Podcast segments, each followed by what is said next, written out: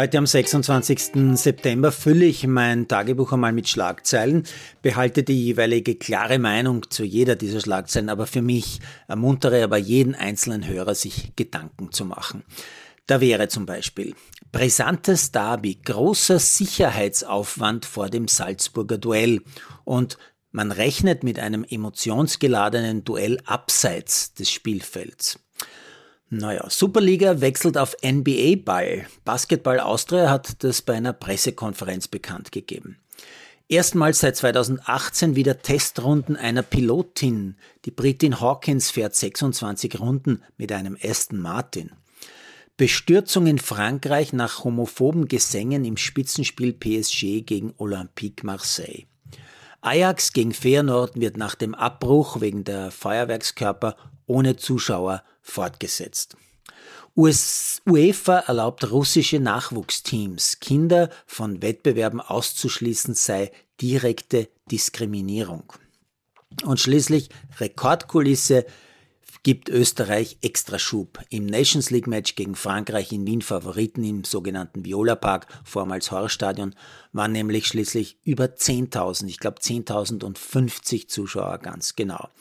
Und die haben dann Folgendes gesehen. Zunächst sehr mutige Österreicherinnen gegen die hohen Favoritinnen aus Frankreich, aber schon nach fünf Minuten Freistoß Frankreich, Wendy Renard und Zinsberger greift da leider ganz furchtbar daneben bei diesem Kopfball. Die Österreicherinnen sind kurz geschockt, bekommen die Defensive dann aber ganz gut in den Griff, wenn auch Frankreich deutlich mehr Chancen hat in der ersten Hälfte. Kurz vor der Pause dann aber ein sehr schöner Freistoß von Dunst Richtung langes Eck eine Französin kann den Ball gerade noch abscherzeln, aber die serbische Schiedsrichterin gibt Abstoß. Unfassbar eigentlich. Und nur eine Minute später ähnliche Situation. Freistoß Dunst und Selina Degen knallt den Ball an die Latte. Pausenstand daher leider 0 zu 1. Auch nach der Pause hält Österreich gut dagegen. Äh, Degen kassiert dann die gelbe, weil sie einen Ball lupenrein ausputzt und deutlich danach dann eine Französin über sie drüber fällt. Die gelbe wird dann angeblich laut Kommentatorin zurückgenommen. Wie das ohne wahr geht, weiß ich nicht. Die Österreicherinnen kommen jetzt immer besser in die Zweikämpfe, haben auch wieder Torchancen und Frankreich kommt kaum noch in den 16er, hat eigentlich keine Torchancen mehr. Und wenn, dann ist Marina Georgieva da. Die spielt eine Riesenpartie da ganz hinten.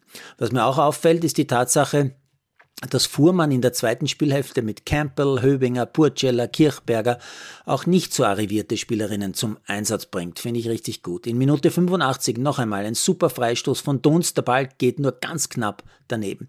Und in der Verlängerung noch eine super Kombination über die rechte Seite, zwei Kurzpassspiele, Flanke, Kopftor aber leider abseits. Ganz knapp allerdings. Am Ende verliert Österreich dieses Spitzenspiel gegen die Nummer 5 der Welt hauchdünn, nur durch einen Patzer von Zinsberger ganz zu Beginn. Ein 1 zu 1 wäre gerecht gewesen, wirklich gerecht. Ein Sieg gar nicht unrealistisch. Produziert von Malderino Chiesens.